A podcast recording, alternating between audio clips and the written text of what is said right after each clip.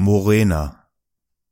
Morena erschien mir von unserer ersten Begegnung an als eine überirdische Schönheit, und es darf nicht verwundern, dass sie, die auf einen uralten Stammbaum zurückblicken konnte, im besten Alter für eine Frau noch nicht geehelicht wurde. Merkwürdig waren die Geschichten, die man sich über ihre Schönheit erzählte, und erste ernst gemeinte Avancen kamen wohl aus Furcht nicht zustande, denn man wusste in den sie umgebenden Kreisen sehr wohl, dass man sich immer auch den Ahnen zu stellen hatte, die das Geschlecht einst groß gemacht. Wehe dem, der sich nicht als würdig erweisen sollte, der zögert, wenn es gilt, nach vorne zu stoßen, oder der, andersherum, voller Übermut eine ganze Bresche allein zu füllen versucht.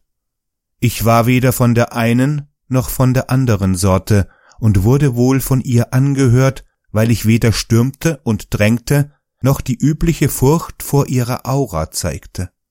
In ihrer Nähe wurde ich stets von einer Kraft erfasst, die mir ermöglichte, philosophische Höhen zu erklimmen und etwa über Jakob Böhme, der bei diesen Gesellschaften zu dieser Zeit gern diskutiert wurde, zu parlieren, als wäre ich je ein Studiosus gewesen und hätte die Aurora mehr als nur gelesen.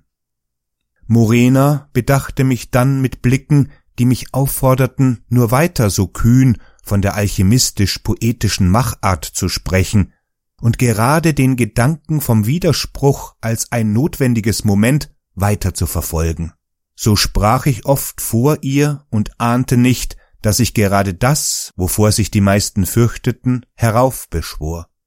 Auf dem aus der Wand gewölbten Spiegel stand die Rechtfertigung gegenüber meines Verdachts, den ich vielleicht erst etwas später hätte äußern sollen. Ich habe nie. Dabei war der Gedanke nie ausgesprochen worden, meine hängende Mundpartie hätte sich gar nicht um die vorgesehenen Worte wölben können, also schwieg ich. Ich hatte sie im Raubvogelgehege stehen lassen, konnte mich nicht dazu entschließen, auf sie zuzugehen, beobachtete sie dabei, wie sie einen verbrannten Engel küsste. Aber das war es nicht, was mich veranlasste, ihr zuzusehen und mich dabei hinter einem gefiederten Baum zu verstecken. Meine Augen wären ihr dabei vielleicht nicht willkommen, und wenn nicht meine Augen, dann vielleicht ihr Blick. Es waren ihre bandagierten Arme, die mich neugierig machten. Den Engel erkannte ich, um die Wahrheit zu sagen, auch erst viel später, und nicht zuletzt ihr Atemgerät, das ihr aus dem Gesicht ragte wie eine Radarfalle. Da kannte ich sie noch nicht. Später traf ich sie noch einmal. Sie fiel mir durch ihr verräterisches Kleid auf, ihre Maske hatte sie nicht mehr bei sich, und auch ihre Arme waren ohne Wunden, die eine Verhüllung erforderlich gemacht hätten. Nur ihr Kleid und die Brandflecken darauf.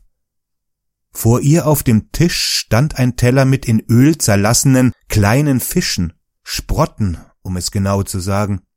Der Ausgang war nicht weit, aber man wurde stets durch ein Schnellrestaurant geschleust, bevor man nach draußen kam. Die Tür öffnete sich erst, wenn man etwas verzehrt hatte oder wenn man etwas zu Verzehrendes gekauft hatte, ob man es dann liegen ließ oder in den Papierkorb warf.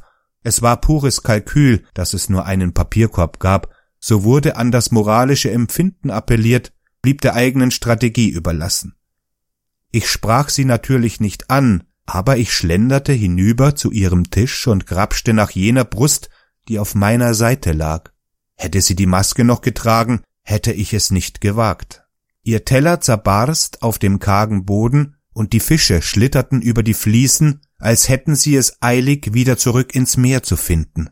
Aber sie fanden es nicht, verteilten nur das Öl und blieben liegen, wo sie waren.